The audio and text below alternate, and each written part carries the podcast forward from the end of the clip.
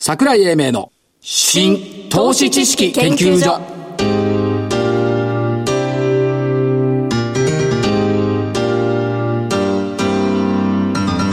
この番組は NPO 法人日本 IFA 協会の協力でお送りしますこんにちは新投資知識研究所所長の桜井英明ですそしてコメンテコメンテーターコキですって古希です。コ今キ日。を本日迎えられた日本 IFA 協会副理事長の正木明夫さんですまさきです。こんにちは。よろしくお願いします。なんかコキを迎えていかがですか一句ひねりますか一句、一句、一句ですね。はい一句。古希迎え。ニーサ使って株残す。子供たちにね。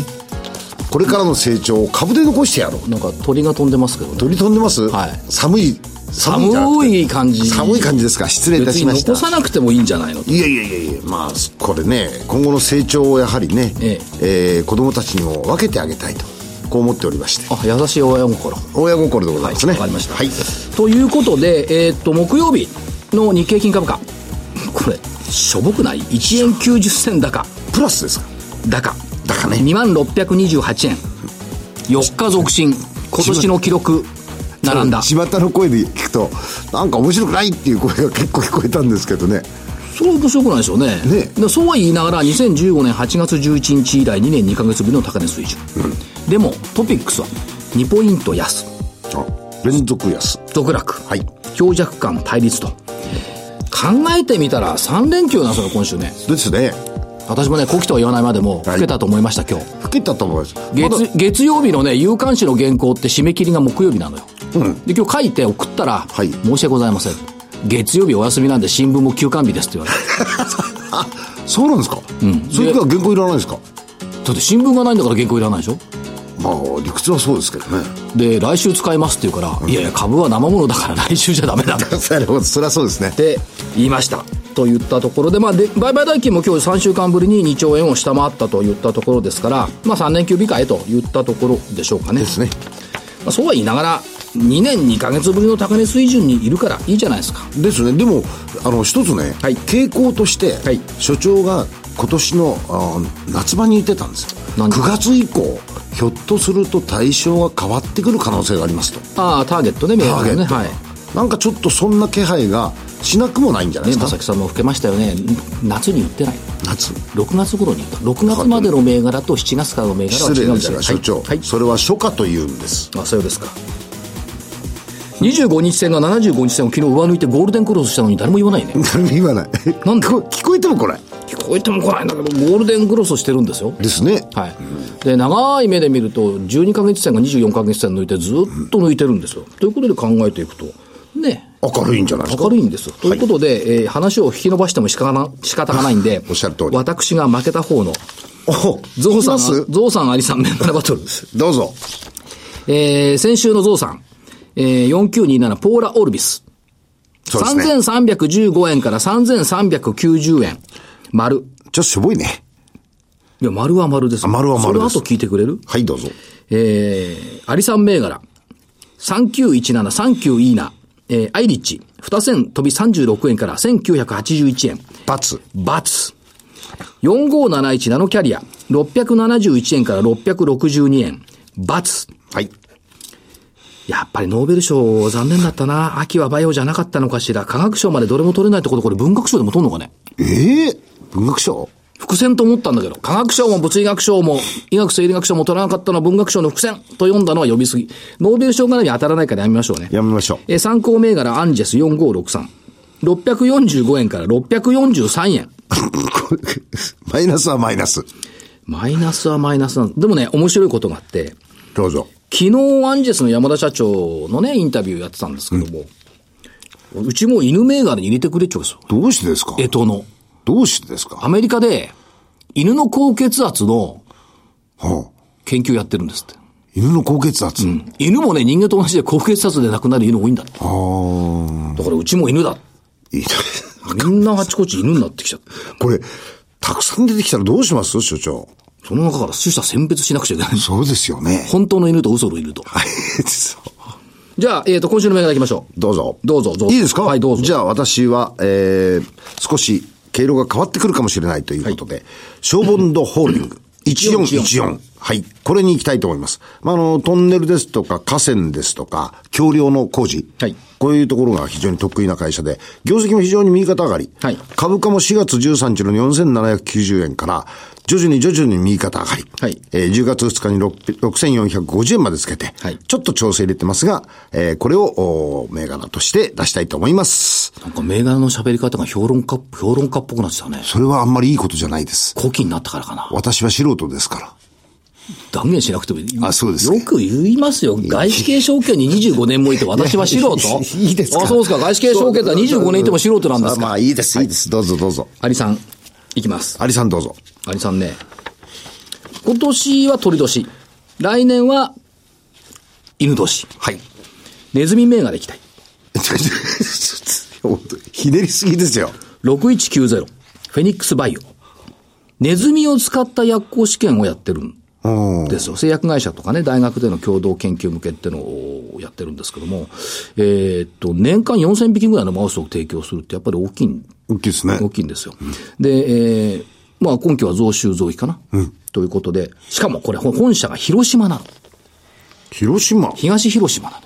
の。広島カープは今年優勝ですから、アノマリー的には。ずいぶんスライダーかフォークか知らないですけど、ずいぶんこう、まあ、フェニック止スまりましたバねイオ。はい。あとね、細かいとこいきます よ。3979。ウルル。うるる。ウルル。これは中身は入札情報のサービス。入札情報。これはねだからピンポイントよ。入札情報速報サービスデータ入力。コールセンターなんかもやってると。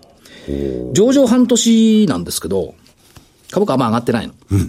上場半年の半島アノマリに期待したい。ってなるほど。言ったところですね。この二つです。あ、少ないですね。今週は。時間ないから。あ、そうですね。といった失と礼ころしまでした終了。しようと思います。はいえー、ではこの後は本日のゲストのご登場です。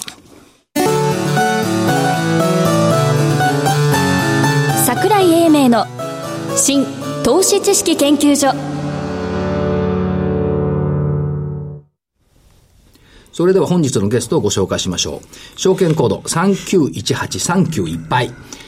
東証一部上場、PCI ホールディングス株式会社。かっこいいんですよ、これね。グループ戦略本部、グループ戦略室長、犬年の安倍隆弘さんです。皆さん、こんにちは。PCI ホールディングスの安倍でございます。よろしくお願いします。よろしくお願いしまこれで PCI さんも犬銘柄。はい、ありがとうございます。らしいです。あっちもこっちも犬ばっかり。ワンワン。あ、だからワンだからナンバーワンになると。はい、目指しております。いうことですね。PCI さんも皆さんご存知とは思いますけども、ソフトウェア開発が主力の企業。はい。主にどんなことを手掛けておられますか主にですね、得意にしている開発分野なんですけども、はいえーまあ今日はちょっと分かりやすい表現で申し上げますが、はいえー自動車の伝送系はいですね、それからカーナビゲーション、それから金融機関向けの業務システム、はいあるいはスマホ、はいそれから検機重機ですね、こちらは IoT に絡む部分ですけども、ええそういったところのえーソフトウェアの受託開発を主に営んでいる会社になります。これが、あの、自動車の伝送系ってまさに自動走行に絡むところですよね。そうですね。あるいは、コネクテッドカーという言葉はいで最近決まってますけども、はいはい車と車が集まはるい、おっしゃる通りですね。そういうところのソフトウェアを開発しております。それからですね、金融機関向けの業務システム。はいこれはフィンテックですよ。はい。いや、ある意味フィンテックでしょそうですねはい別にブロックチェーンだけがフィンテックじゃない。はい金融と IT の融合っていうのはフィンテックですから、はいそもそも20年も30年も日本はフィンテックやってるんですよ。たまたまブロックチェーンだけがあのクローズアップされてますけども、その他の部分、やっぱりフィンテック、IT がやってるっていうことですよね。それから、建機、重機、はいこれインフラ整備のところイでンす。フロントですね。はい。まさに政策に乗っかってきている。そうですね。おかげさまで。というか政策が乗っかってきた。それは少し言い過ぎかもしれませ んが。。PCI が先行してて政策が後からついてきた。あの、当社ありがたいことに、そういうところのお仕事を、えー、自宅させていただいているという企業になります。そして、多分ね、あの、ようやく浸透してきたと思うんですが、エンベデッドソリューション、エンデベ。はい。これ中核ですよね。これ、エンデベって組み込みってことですよはい、ね。おっしゃる通りですね。今、いろいろな機器を動かすときのソフトウェア、はいえーを入れていくんですけども、必ず基盤の中に半導体チップええがございますので、えーその中にですね、制御するソフトウェアを組み込んでいくとはいいうところから、えー組み込み系エンベレットという名前がついています。つまり半導体の中にソフトウェアを組み込むということは、あらゆる機器がつながる IoT にとっては、はい最低条件ということですよね。おっしゃる通りですね。はいまあ、いろんな統計出てますけども、これから、えー、10まあ、5年、10年後にですね、はいえーデバイスの数が200億、300億になっていくとええ言われてるんですけども、まあ、通信でつなぐとなると、必ず双方のデバイスに、はいそういった半導体チップが入ってくることになりますので、やはり我々としては、えー自社のこう高い技術力を持って、えー組み込みの、えーソフトウェアを皆さんに提供していきたいというふうに考えています。まあ、余談になりますが、とか話それますが、半導体チップ値段今すごい上がってるんですよね。これは IoT の先取りを半導体チップがしている。ですねっ。ていうことですね。それから、えーっと、もう一つは、半導体ソリューション。はい。これはどういう事業になってくるんですかえっと、昨年の11月にですね、えー株式会社シスウェーブという会社を、まあ、当社のグループ子会社化したんですけども、こちらの会社は、えー半導体の設計、それからテストを主に行っている会社なんですね。はい要は、あの、製造工程のラインを持っている会社ではないとえいうところになります。で、えー主な取引先様が、えールネサス様、はいそれからソニー様というところで、まあ、我々が得意としている、えー自動車系、はいそれから、えービジネスソリューションでお付き合いをしている、まあ、ソニーさんのところですね、デジカメのところ、はいといったところも、えーまあ、シナジーが発揮できるような会社ということでこす。れ半導体の設計開発って、まあ、た、例えばパッと頭に浮かぶのが、えー、イギリスのアーム社っていうのがありますよね。はいはいやっぱりこう伸びてますよね。伸びてますねこれも IoT を背景に、はいやっぱり伸びてくるということで考えておいていいわけはいですね。そういう中で、成長分野っていうのは、やっぱり IoT、IoE ですかそうですね。あの、まあ、通信技術、それから組み込み技術というところ、当社強みを持っておりますので、はいその二つを掛け合わせて、えーまあ、今成長戦略の柱としている IoT、IoE というところを今後伸ばしていきたいなと思っております。で、まあ、これはあの、何何、何回か、I、あの、IR では伺ってるんですが、まずは、その、車と車の間の通信。はい V2X。はいこれを手掛けられておりますよね。そうですね。で、こちらも、まあ、当社は、あの、自動車関係、強みを持っておりますし、やはり、えー自分たちの技術の中に通信があります。はいで、V2X というのは、車と車以外もですね、はいえー X の部分が何にでも置き換える。要は、車と車。はい車と、例えば、えー皆さんがお持ちのスマホがつながるとか、あるいは車とインフラ、えー車と信号がつながるとかですね、はいそういうふうにして、えー情報をやり取りしていくということになると思います。そうすると、当然ながらその先に見えるのは自動運転。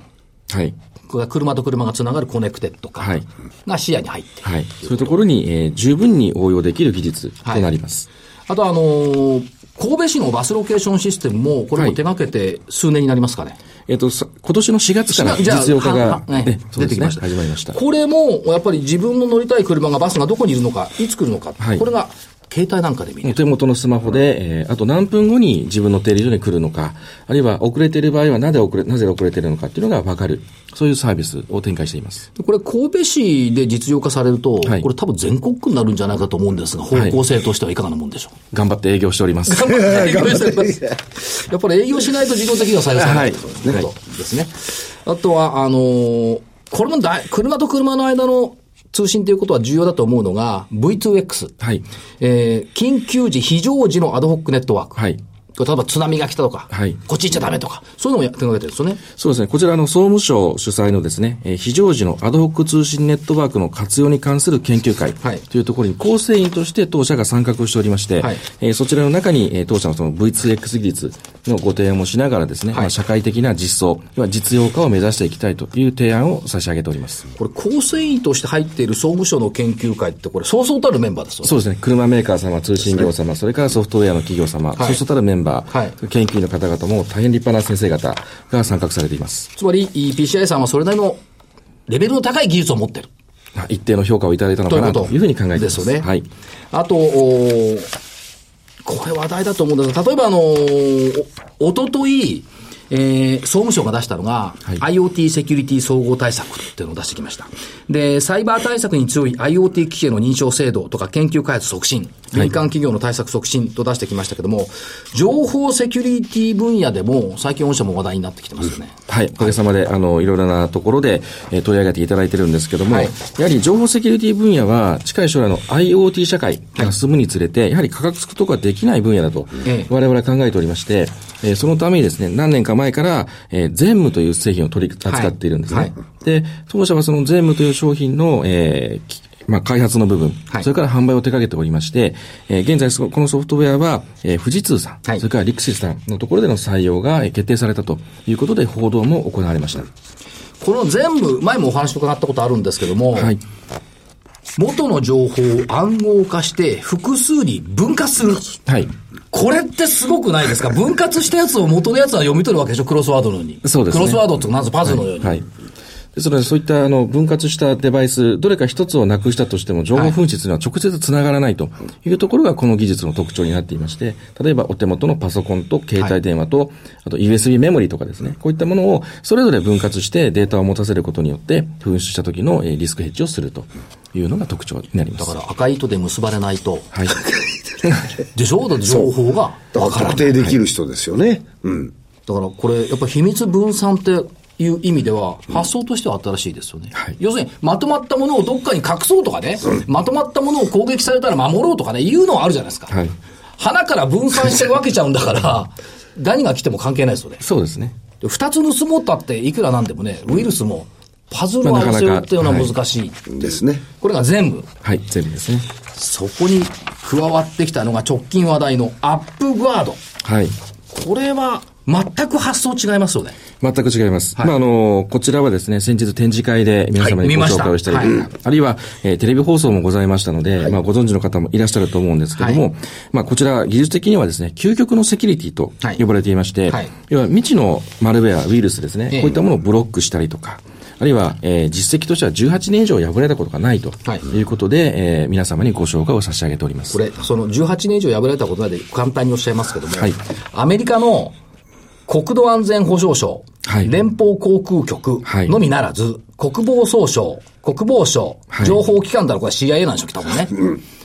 で、18年間破られてないって、これめちゃくちゃすごくないですかそうですね。あの、素晴らしい技術だと思います。はいで、もう一つ特徴としては、このソフトウェア自体がですね、非常に軽いんですね。ええ数字的には 781KB ということで、えー皆さんがお手元のスマホで撮る、えーデジタル画像ですね、ええ写真を撮りました。これ1枚ぐらいの重さで、えー機器の中に入れることができるということも特徴になっております。これ、セキュリティのソフトウェアを入れると、はいパソコンも携帯も重たくなりますよね。はいこれが重たくならないでサクサク。はい。サクサク動くようなことソフトウェアですね。はいあと、その、これね、感心したのは、その、今までは、ウイルスが入ってきたら、こいつ悪いやつだからって言って、これ潰しに行くのがソフトだった。はい。この概念全然違ってて、ルール違反をするやつは除外する。つまり、はいコンピューターそのものがルール違反を認めないっていうソフトですよね。おっしゃる通りですね。やはりあの、抗ウイルスうー対策をするとなるとですね、やはりこれまでのえーいろんなパターンの中からウイルスを作っていくっていうことで、どうしても後々になってしまうんですけども、このアップガードに関しては入ってきたはいえーウイルスがえー何か動作をしようとしても、定義されていない動作は全く許さないということで、まあ、要塞化と言われる技術、はいこちらが新しい部分になりまますあね。逆に言うと、入ってくるもんだと。入ってくるもの逆に言だうとと思いますね。今もう一日入なっんかてくるのは入ってくる。はいしかし、ルール違反の悪さをしようとするしても受け付けないっていうのは、ウイルスその時はどうするんですか死んじゃうんですかねウイルスはもうそのまま停止。停止ですね。何もできないは何もできない。この発想って新しいですよね。新しいと思いますね。ということは、しかも軽いということは、はい半導体チップなんかにこれ詰めるってことですよね。そうですね。やっぱり、あの、我々のその IoT 戦略の中には、はいあ得意としている組み込み技術がございますので、ええその組み込み技術を活かすことによって、えーこういったアップガードのような商品、えー非常に軽いですから、いろいろな、えー半導体の中に組み込んでいくことによって、えーまあ、安心安全な、えーネットワークを構築できる。はいというんではないかと考えています。実はあの先週の木曜日に、えっと JD タワーで、えー説明会というか、あありましたんで見に行ったんですけども、はい部屋中立ち見。でしたね。そうですね。なんか異常にここ人多かったです ね。あの、非常に、えーなんていうんですか、多くの方に出席いただきまして、ちょうど東京と大阪で、えーはい2回セミナーを行った行ったんですけども、200名以上の方にご出席いただきまして、はいどちらも満員御礼ということで、あの、立ち見でいただいた方に非常にご迷惑をかけたんですけども、あの、好評いただいたということで、あの、この場を借りて、あの、御礼申し上げます。ありがとうございました。ありがとうございました。それだけではなく、でも見逃しちゃったよっていう方にはい、ご案内を一つ。はい。えー、今年えー11月8日から10日まで、幕張メッセで、えー、ジャパン IT ウィーク秋というのが行われます。秋なるほどはい。この中でも、えー当社がブースを設置しまして、えーこのアップガード製品のご紹介をします。えー表題としては、えー軽量でシステムを防御する新概念ということで、えーまあ、展示会をしておりますので、えー前回、えーお見逃しになった方、あるいはもう一度お話をという方は、えーぜひご出席いただければと思います。ね、えっ、と、じゅ第17回情報セキュリティエクスポ。第7回、 7回はい。第7回ですか。はい。幕張メッセ。これ結構いろんな会社さんがね、そうですね。合計で640社、えー出店予定ということで、今手元のチラシには書いておりますけども、えーまあ、締め切りもございますので、この後でまた何社か増えているということも聞いております。で、えーウェイトとしてはどうですかやっぱり IoT を柱にして、はいで、えーまあ、そのサイバーセキュリティもおー柱にして、はいえーそれから、あ社債間の、社社間の通信、はいそれから、まあ、あの、金融機関等々のおフィンテック絡みのところですとか、はいはいそういったところで邁進していくってことだとそうで思すうんねですけど。も、あの、はい。幸いなことに既存ビジネスが安定に成長しておりますので、はいえーそれに加えて、まあ、そこの、えーまあ、利益をですね、えーこういった新しい分野の研究開発に、えー注ぎ込んでいくと、投資をしていくという方針でございます。あともう一つ、その、コラボレーション力っていうのがはい結構高いなと思うんですが、はいそのコラボの源泉源ってどのあたりにあると考えてよろしいんですかやはりあの、当社長くお付き合いいただいているような企業様非常に多いですし、はいえーお取引様様がですね、もう300社以上ございますけども、はいほとんどが上場企業、あるいはそのグループ会社様であります。で、当社の技術力、長いお付き合いの中で評価をいただいておりますので、えー何か新しい企画をされた時には、ファーストコールで、えー当社にお声掛けいただくとはいいうところから、えー新しいこの試みの時にも、えー皆さんと一緒になってですね、企画から、えー計画からできているということだと思いますね。ファーストコールがいただけるってことは、リピート率が非常に高くなると。高いですねこういうことになるわけですね。ほぼ100%。 100%ほぼ。はいほうところで、はいグループ戦略室ってなると、はい。まあ IR もそうなんですけども、はい M&A だとか、はいまああの、M&A をされたグループ間のシナジーとか、そういったものの効果を出す部署だと思うんですおがっしゃる通りですね。現実にはいかがですかやっぱりこう有機的につながって出てきているというふうに見てよろしいんでしょうかそうですね。あのーまあ、あーグループ戦略室が、えーまあ、上場後からやっと稼働してきたところもあるんですけども、はいやはりそれぞれ特徴を持ったグループ会社が、えー我々のグループの中にありますので、はいその特徴をですね、相互に理解し合うこと、それから、えーお互いの技術力を認め合うことで、えー数多くの案件の中から、えー組み合わせることで、新しいサービスや製品ができるんではないかということで出てきております。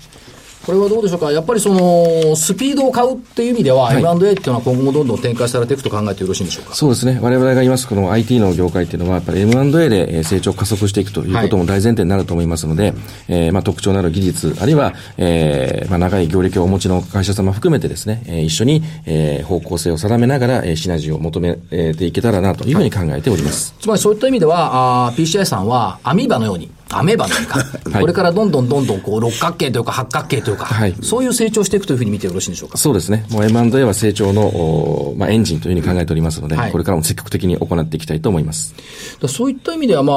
あ、明快ですよね、あの企業の進む方向が、まあ、いろんな事業されてますけども、はい。方向性一つじゃないですか同じ。要ははい社会が進む方向にはい、コンピューターソフトウェアをどう活用するかって、ここですよね、ポイントがおっ。しゃる通りですね。だからそういった意味では、あの、あちこち、こう、分野はあるんですが、はい一歩の線が通ってる。はい。やはり社会的に我々は、この安心、安全、豊かな社会に貢献する会社という前提を置いてますので、まあそちらの方向に合った技術を皆様に提供していきたいと考えています。いつも不思議なんですが、こう、出てくるニューバージョンが、社会の一歩先なんですよね。はいはいはい。ね、V2X にしたって何にしたって、まあ、数年先ですよね。そうですね。これやっぱ数年先を読んで動いているっていうことですが、最初聞くとね、車と車が繋がってどうするのと かね、バスが来るのが分かってどうするのか思う人多いじゃないですか。だけど、現実に今になってみると、あ、それが必要なんだっていうのが目に見えてくる。はい。サイバー、あのー、画像でね、いろんなものを展示するのって今もうポピュラーになってきた。最初は全然サイネージなんてね、はい。そうですよね。うん。今銀行なんか行ったらみんなサイネージですよね。多くなりましたね。はいはい。駅だったサイネージでしょそうそういうふうにやっぱり、先を先を社長は考えてるんですかね。そうですね。常に考えていますね。社長も考えてる。社長も考えてる。はい経営戦略室も考えてる。もう考えてる。ということでいくと、犬年はいかがですか、来年は。来いい年ことありそうです か犬年はさらに飛躍の年にしたいと思っておりますし、グループもここまで大きくなりましたので、はいええまあみまた皆様のですね、ご期待に添えるような業績を残しながら、えーしっかりと、えー還元もしながら成長したいというふうに考えております。還元もしながら。こういうね、一言が重要なん重要ですね還元もしながら。あなるほど、わかりましでた。も、いいとこに気がつきましたねえ。さすがに。いや、私だって、あの、ヒアリングを何年やってると思ってそうですね。ということで、えーたくさんの投資家さん聞かれてると思いますけども、えーコメントを頂戴できますか。はい。改めまして PCI ホールディングスの安倍でございます。えー、当社の製品やサービスは、なかなか皆様の目に直接触れるような、まあ、派手な部分とはございませんが、えー社会に必要不可欠なインフラとして、えー活用いただけるようなサービスを、えーこれからも、お伝えていきたいというふうに思っております。安心、安全、豊かな社会に貢献する会社、証券コードは3918、391杯 PCI ホールディングスというふうに覚えていただければ、後人でございます。 391杯、3918。はい PCI ホールディングスさんでした。えー、投資支部上場の PCI ホールディングスさんのグループ戦略本部、グループ戦略室長、安倍隆弘さんでした。ありがとうございました。ありがとうございましたありがとうございました。資産運用の目標設定は人それぞれにより異なります。個々の目標達成のために独立、中立な立場から専門性を生かしたアドバイスをするのが金融商品仲介業 IFA です。NPO 法人日本 IFA 協会は企業 IR 情報を資産運用に有効活用していただくため、協賛企業のご支援のもと、この番組に協力しております。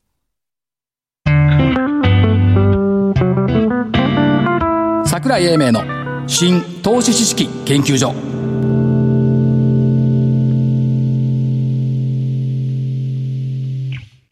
この番組は NPO 法人日本 IFA 協会の協力でお送りしました。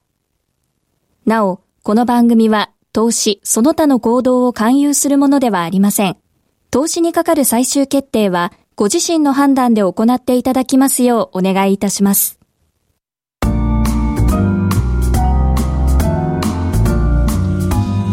時間になってしまいましたはい、早いですね。早いですよ松井さんどうぞはい、えーそれではあの一つお知らせを、えー10月7日、えー今週土曜日でございますが、えー企業 IR セミナーをやらせていただきたいと思います。えーっと日時間はあ土曜日のお12時から、えー15時ぐらいまでの予定で、会場はえー AP 東京丸の内、えーっとで行いますで、えー一部は株式公演として桜井英明さんそしてその後企業 IR はキャピタルアセットプランニングさんそしてその後ウィルプラスホールディングさんで、えーもう一回桜井さんに出ていただくと中身濃いセミナーにしてございます、ぜひちょうおどいでちょうくどださい株を聞くタイミングですよねそうですねはいお申し込みは日い本ます IFA 協会はいホームページからお願いいたします私の方も、えーっと10月28日行きます新潟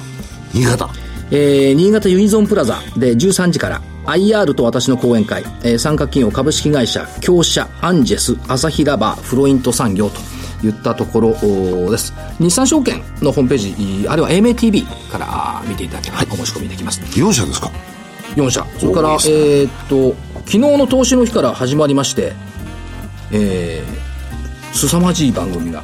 き株式戦隊上がるんじゃないかネーミングがいいですね携帯とかねあのパソコンで見れるんですけどもマーケット一刀両断銘柄バトル桜井英明がける企業素顔ということで昨日取引所の人にも来てもらいましたね投資の日投資の日だったんで、えーぜひご覧いただければこれは軌道株式センター上がるんじゃで調るんじゃべていただければと思いますあと大阪、えー11月3日えー取引所 JPX と厚生証券のお株式のセミナーを行う予定ですのでこれ JPX の、えーホームページから見ていただければまだ枠はあるというふうに思っておりますはい大阪ですか